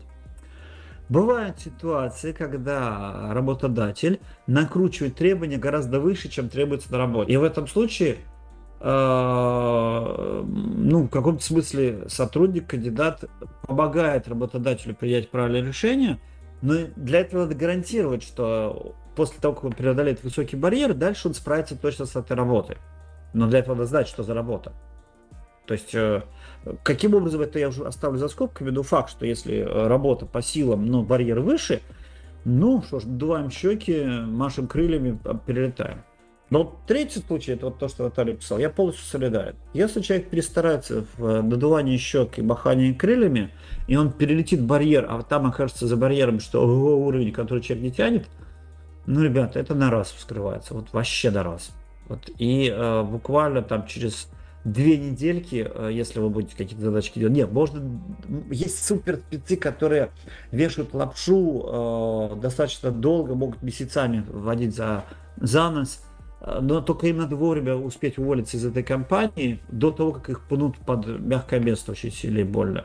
Чтобы они с резюме, куда он добавил еще строчку, идти в следующую компанию, в следующую, в следующую, в следующую. Возможно, где-то он найдет ту нишу, где он со своими способностями именно вот самонадувания, самопрезентации, он попадет в рабочие э, обязанности. И там он себя вот уже дальше будет показывать э, вот, хоро, ну, адекватно. Вот. Если же он попадает на какую-то деятельность, которую у него опыта никакого нету, это будет больно, неприятно, плохо пахнуть, и все, что Наталья сейчас сказала, полностью присоединяюсь. Павел? А, вот смотрите, вы прокомментировали оба а, ситуацию, и в, в пример, который вы приводили, ну, мне казалось по комментарию, то, что вы говорили уже о состоявшихся специалистах, да, и у состоявшихся специалистов я в этом, ну, не вижу никакой проблемы, да, во-первых, это люди, которые уже а, понимают свой опыт, понимают то, чего они не знают, скорее всего, да, то есть и так далее, и так далее. Более того, я вот сейчас вспомнил то, что когда писал резюме, чтобы в SimbirSoft устроиться, у меня тогда было 4,5 года опыта в Ruby, а я написал 5. Почему? Потому что 5 красивый, потому что за 5 лет я отвечу, если что. Вот, но мы говорим, но вопрос был про джунов. Джунов учили этому. А, так и... я тебе про джунов в том числе и ответила, да, что а, если ты себе там докум перекрутишь какой-то опыт, да, скажешь, что ты умеешь какую-то технологию, которую ты на самом деле ни разу не щупал и даже нигде про нее в Ютубе не прочитал и так далее, то, скорее всего, это очень быстро выяснится на какой-нибудь прикладной задаче. Скорее всего, очень быстро постичь язык, когда ты с этой задачей столкнешься, ну, не получится. А спрашивать вроде как уже будет страшно, стрёмно, потому что ты всем сказал, что ты это делать умеешь. Да, а джуниоры, давайте по опыту, они обычно не умеют задавать какие-то определенные вопросы. Вот, и это все очень быстро вскроется, и вот будут к тебе вот такие вот вопросики. Да, конечно, барьер ты преодолеешь, тут, конечно, твоя основная задача будет всем втереться в доверие и понравиться и так далее по другим аспектам, чтобы, э, когда на тебя какую-то конкретную штуку повесят, э, ты мог э, поулыбаться, сказать, ну, что-то там, да, вот, ну, как-то забыл, как она делается, да, и тебя оставили в компании все равно, да, непонятное дело, что за один косяк никто никого увольнять не будет. Но, скорее всего, вот держать вот эту вот мину какого-то специалиста, обладающего какими-то там навыками, умениями, знаниями, да, не дай бог кейс себе какой-нибудь присвоить. Это тоже очень плохая история, да, про кейс тоже может что-то вскрыть там и так далее. Вот. Э, доверие к тебе уже будет подорвано, скорее всего, с тобой будет ментально сложно общаться. Вот. И не знаю, куда это повернет. Но зато, да, конечно, первую работу ты получил, это будет вполне себе прекрасно и замечательно. Олег Федосович, э, давайте вот так прям напрямую задам. Стоит ли джунам вообще, джунам вот на первую работу, стажеры джуны, да, вот, э, устраиваться на первую работу, э, стоит ли вообще пытаться накручивать опыт или не нужно так? Затрудняюсь так вот в лоб ответить. Э, обычно, если, давайте с другой стороны зайду. Если джун, ну ладно, стажер, давайте уж совсем опустимся если стажер сумел продать себя за Джун Плюс, э, ну, это означает, что организация через какое-то время всплывет. Я согласен с Натальей. Выгонять за первый косяк не будут. Э, просто понизит его вот этот самый ранг или грейд в внутренних документах. Соответственно, зарплату понижается, скорее всего, не будет. Премия, конечно, накрылась медным тазом, если таковая будет. И пересмотр зарплаты ближайшего у него будет очень не скоро. По понятным причинам. Вот. Э, но и, но и при этом, естественно, компанию такой джун, или такой стажер обучит. То есть компания учтет, если компания адекватная. И на следующие собесах они уже будут как-то по-другому опрашивать людей. И э, всплывать эти вещи будут прямо на собесе, а не время работы. Вот. Те же компании, которые уже обучены, которые через это проходили, ну, пусть попробуют его либо вежливо скажут, нет, вы нам не подходите, либо вежливо предложат зарплату в три раза меньше, чем он ожидал получить, либо его вежливо размажут по стенке так, что ему мало не покажется. Ну, он, то есть это его риск. Я, что за работодатель это беспокоится? Что за совесть-то Джуда такого беспокоится? Ну, если он хочет быть размазанным морально, униженным и так далее. Ну, это его выбор, Павел. Зачем мы будем вмешиваться в его личную жизнь профессиональную? Мое мнение такое. Каждый решает за себя. Если проскочило, ну, это значит косяк компании, а не проскочило, ну, значит, товарищ получил этот опыт. То есть, по-любому это будет опыт. Либо его лично, либо компании. Поэтому, а почему бы нет? Но при этом, я, кстати, мне еще очень понравился тезис, который еще чуть ранее прозвучал. Мы, правда, не, не об этом говорили, но, тем не менее, тут э, Олег Федосовичем была очень правильная мысль замечена по поводу того, что а, нужно уметь себя пиарить. Вообще, в принципе, мы тут недавно с Андреем на его твиче, а, когда записывали эфирчик, э, скидывала ссылку на этот стрим а, в чате КТВ. Вот, как раз разговаривали про нетворкинг, вообще про какие-то там конференции, про и про все такое, вот, да, умение вот себя представлять, продавать, пиарить, а, умение а, находить нужные полезные знакомства, вот это, пожалуй, та самая софт-скильная история, которая может понадобиться на первоначальном уровне. Наташа очень скромная на самом деле. Она сказала на Twitch'е с Андреем. На самом деле а, Наташа была на Twitch'е а, у а, бывшего рэпера, да, который выступал там на Versus и других площадках а, под никнеймом Леха Медь, а сейчас работает то ли фронтендером, то ли бэкендером. Вот. А, и, соответственно, у них... А, вот, у Наташи был... А, ст, Наташа была на стриме у него, да, соответственно. Теперь, теперь Наташа, да, Оксимирона, так сказать, одно рукопожатие, да. Вот. Э, ладно, хорошо, с этим разобрались. Давайте теперь э, к последнему большому вопросу сегодняшнего выпуска, да, который мы напишем в первом в названии, да, вот так вот вот делают, да, контент-мейкеры, нехорошие люди, да. А, что будет с зарплатами? Будут ли дальше расти зарплаты IT-специалистов в России? Или они зафиксируются, или начнут падать вообще? То есть вот э, интересует, наверное, вот макроэкономический аспект всего этого, да. Ой, макроэкономические, это в смысле рынки и все остальное. Ну, давайте попробуем порассуждать. Ну да, я изучал первый курс макроэкономики, когда второй еще получал по, по менеджменту организации. Вот. Что? Что будет? Что будет? Что будет? Что будет? Деньги есть у государства, по крайней мере сейчас, э, на как раз-таки всякие импортозамещения и прочие государственные проекты. Дойдут ли эти деньги до конкретных компаний, именно частников, сейчас вопрос открыт. Ну, как-то экономика в любом случае реструктурируется и таки закрутится, что-то начнет улучшаться через какое-то время. Через какое? Ну, не знаю, я думаю, что через год уже будет получше ситуация. Ну, в смысле, не факт, что денег будет столько же, но уже будем не вниз идти, а вверх. Вот, наверное, так сформулирую вопрос. Вот, соответственно, ну, при люб... как я уже раньше говорил, рано или поздно э, количество разрабатываемых IT-проектов увеличится.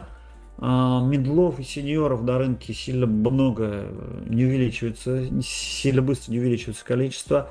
А именно они нужны рынку, чтобы делать проекты, нужны медлов очень много и сравнительно немного сеньоров, тут в абсолютных числах все равно много. Вот. Джуны нужны лишь как э, разогрев для того, чтобы они медлами рано или поздно стали, поэтому с ними нянькаются. Вот.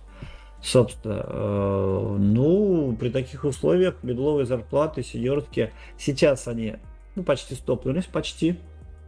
Э, понятно, что люди диктуют условия рынка в любом случае, потому что медлов немного переходит между компаниями.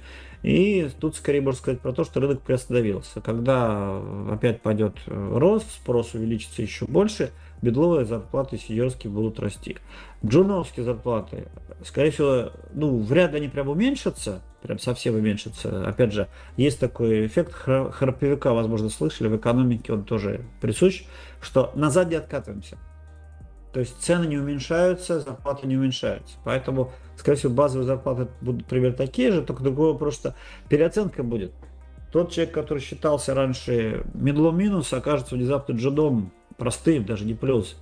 И он будет по другому грейду получать зарплату. То есть у медла зарплата будет та же, у джеда та же. Но у человека грейд уменьшится, потому что он будет более тщательно проверять вот эти все штучки, которые мы сейчас с Натальей и с Павлом обсуждали – они будут меньше работать, потому что компании уже обожгутся, они уже поймут, что это самое, и они подкрутят свои там и процедуры, и материалы, и все остальное. Вот, поэтому мое предположение, джудовские зарплаты, медловские, сеньорские, пока застопились на какое-то время, потом медловские, сеньорские будут расти. Джудовские начнут расти не скоро, когда опять вот совсем-совсем дисциплин будет. Но де-факто, это про де юра было, де-факто зарплаты стартовые и вторые зарплаты, ну, вторая работа, когда у начинающих специалистов, я не буду ни джунами называть, ни стажерами, у начинающих специалистов она по факту будет меньше. И это тренд, скорее всего, года на два, на три. Потом, возможно, он вернется вот к тем уровням, ну, в цифрах э, там 21 года. С учетом инфляции, наверное, в абсолютных цифрах э, зарплата постепенно будет увеличиваться, но в покупательской способности, скорее всего, джуны проиграют в ближайшие 2-3 года. Мое мнение. Ну вот да, я поэтому макроэкономику упомянул, потому что а, вот инфляция, официальная даже инфляция в этом году э, оценивается в 17%. Э, я правильно понимаю то, что ну, медловские зарплаты, ну, типа, если а, они, а, если останутся в том же самом числовом эквиваленте, они, соответственно, упадут фактически, ну, на 17-10-17%. Но зарплаты в абсолютных цифрах растут. Э, у медлов и сеньоров растут. Может быть, не такими темпами, как инфляция у нас в этом году. Я слышал уже цифру, даже ожидаемая инфляция чуть ли не 10%. Но это уж не суть важно. Факт, что инфляция в любом случае урежет зарплату, уже урезала и урежет зарплату у всех абсолютно. Абсолютно у всех урежет зарплаты. Вот э, в бизнесе каких-то в целом нет, но зарплаты урежет у всех. Вот это мое мнение по этому поводу. А так-то вот медлы и сеньоры проиграют э, меньше всех по сравнению с другими. Джуны, ну, мало того, что зарплаты меньше, так и работы меньше. И как бы вот э, мечты о том, что вот с, с ним будут бегать и опахалами махать, как-то не сбудутся. По поводу там смузи и все остальное, это в компаниях так и осталось. Там условия внутренние не ужесточаются. Опять же, почему? Бедлы и сеньоры нужны позарез. И, э, и их обмахивали, как так и будут обмахивать. И джуны, которые попали уже в компанию, и там показали себя как очень перспективные, очень быстро растущие ребята, им тоже и опахала будут, и смузи, и кофе бесплатный, и все остальное. Это стандартный добор, и храповик назад не крутится. Он только вперед крутится. Вот. Но по зарплатам, увы, увы, увы. Наташ, что ты думаешь, что с зарплатами будет? А я здесь э, снимаю с себя ответственность по обсуждению и размышлению. Я думаю, что точно будет какая-то приостановка. Вот, а все остальные какие-то экономические штуки, ну, здесь я уже обсуждать не берусь. Окей. Так, э, смотрите, у нас закончились заранее э, определенные вопросы. Я не готов сейчас начинать сложную тему про важность высшего образования, да, потому что, ну, действительно, это прям тема для отдельного разговора, и у этого, более того, этого выпуска будут свои слушатели, да, которые придут именно на него, которым, возможно, все, что мы дослушали до этого, э, разговаривали до этого вообще до фени, да, вот. Если у Натальи или у Олега Федосовича какие-нибудь свои, свои вопросики, предложения, что мы можем сейчас еще обсудить, релевантные к тому, что уже было. Ну, я на самом-то деле предлагаю просто сейчас прийти к какому-то резюмированию и попросила бы как раз Олега Федосовича, может быть, так подытожить и дать какие-то три основные совета тем людям, которые сейчас как раз вкатываются в профессию, вот тем самым трейни, джуниором, можно называть их как угодно, но по факту вот те люди, которые находятся на стадии обучения, которые сейчас а, идут работать, надеюсь, что пойдут работать, да, что им нужно будет делать, и знания делать в первую очередь упор. Давайте попробую ответить. Ну, во-первых, да, наверное, вопрос про высшее образование, среднее, тем более начальное, это мы оставим на, на, на другой поток. Но сейчас я все-таки вот по полочкам попытаюсь разложить. Первое. Если кто-то из слушателей только планирует начать свой путь в IT, в смысле он даже не брался еще изучать, то здесь, наверное, совет такой. Имейте в виду, IT остается все еще очень вкусной площадкой по сравнению с другими отраслями. Потому что просело все, абсолютно все, и IT в этом плане в выигрышной позиции. То есть в IT намного-много много-много-много вкуснее ситуация, чем в большинстве других направлений. Но требования абсолютно во всех направлениях сейчас ужесточатся включая IT, оно никуда не денется. Вот. И об этом мы сегодня вот долгое время говорим. И, соответственно, надо соизмерять ваши э, ресурсы, ваши мотивацию и все остальное с тем, что вот требует от вас IT. А именно, крайне полезно идти в IT, при том, что либо у вас есть способности к этому, то есть вас уже кто-то что-то хвалил за это, у вас уже что-то получалось, либо, а лучше и, у вас это вот прям вот прям, прям нравится само по себе. Не зарплаты, не обещанный статус, не возможность там уехать за рубеж или еще что-то. А именно сама деятельность IT, ну там инженер, программист, инженер, э, или еще какой-то инженер. Давайте я буду это слово использовать. Неважно какое образование, либо его полное отсутствие, но деятельность инженерная. А, вот если сама эта деятельность вам нравится и у вас к этому есть способности, welcome. Если же у вас способности ниже плинтуса, то есть вы с математикой не дружили никогда, простейший алгоритм, ну, там, нажми кнопку 1, 2, 3, вы никогда, ну, не получалось, у вас там как бы внимание не то, вам нравится светиться перед людьми, или танцевать, или еще что-то, а вас тут запихивают в узкие рамки. Имейте в виду, это инженерная деятельность. Это 6-8 часов работы и еще обычно x часов после работы и до выходных около этой деятельности. А иначе вы не станете суперспециалистом и не станете получать те самые красивые зарплаты, которые, как вы уже поняли, вам надо минимум 2 года пути туда, три года до медла, и только тогда, через пять лет от сегодняшней точки, у вас появятся уже зарплаты, которые вот там медиана по рынку и так далее. Тогда, не сейчас, не через год, не через два, через пять лет у вас появится зарплата. Если вы при любых ситуациях готовы проделать этот путь, вы готовы там впахаться пять лет и не потому, что там впереди морковка через пять лет. Не хватит запаса сил на пять лет, не хватит, ребят а потому что вам уже нравится это, и вас спрет, и у вас получается. Круто! Вы молодцы, идите туда. Все остальные ребята, вам никто не гарантирует ничего. Ни государство, ни... Опять же, если вы хотите получить высшее образование, вы там студент, абитуриент, welcome на IT-специалист, даже если эти факторы не совпали, ну, за 4 года или за сколько там, за 5, за 6, поймете, ваше, не ваше и так далее. То есть вышку получать можно. Потом, узнав, как устроен мир IT, то, как устроен компьютер и так далее, куда то примените. Не вопрос. А вот если же вы прям осознанно там какие-то курсы пройти или еще что-то, то вот и колледжи, кстати, тоже, потому что колледжи устроены так, что большинство колледжей, что они научат только тех, кто учится. Как это ни странно. Вот. Это раз. Два. Если вы уже студент, студент-айтишник, вот, и вы ищете первую работу, и вы, как я говорил, первый курс только поступаете, либо закончили первый курс, либо закончили второй курс, либо закончили даже третий курс, либо в магистратуре. Вот сейчас самое время вернуться от идеи найти работу к идее, а дай-ка я прокачаю себя так, чтобы соответствовать какой-то вакансии. Выберите конкретную вакансию, первый курс, те, кто поступает, пока забейте на вакансию, вам надо просто хотя бы держаться первый курс, тогда уже вы будете полноценным студентом. Выберите вакансию, прочитайте требования, желательно выберите там 5-6 похожих вакансий, чтобы понять, какие требования пересекаются, какие-то вот э, какая-то вот флуктуация, просто вот сбой конкретной системы.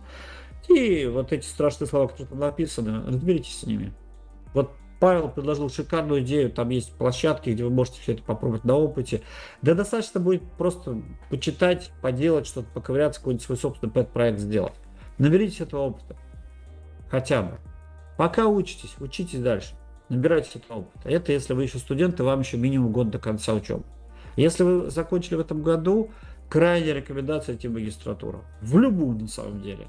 По-любому это прокачает. Есть такая легенда, я верю в нее что э, каждый дополнительный год образования дает дополнительных 20% к зарплате в перспективе всей жизни. Не мгновенно ни в коем случае, а в перспективе всей жизни. Соответственно, если вы вложите эти два года дополнительных, да вам, вам, черт подери, в перспективе жизни 40% зарплаты. Ну, по статистике. Не вам конкретно, а вот тем, кто закончили дополнительных два года. Поэтому идите в магистратуру, в конце концов. И, наконец, самый интересный случай. Если вы уже закончили что-то, дальше учиться некуда и нечему, и вы хотите работу.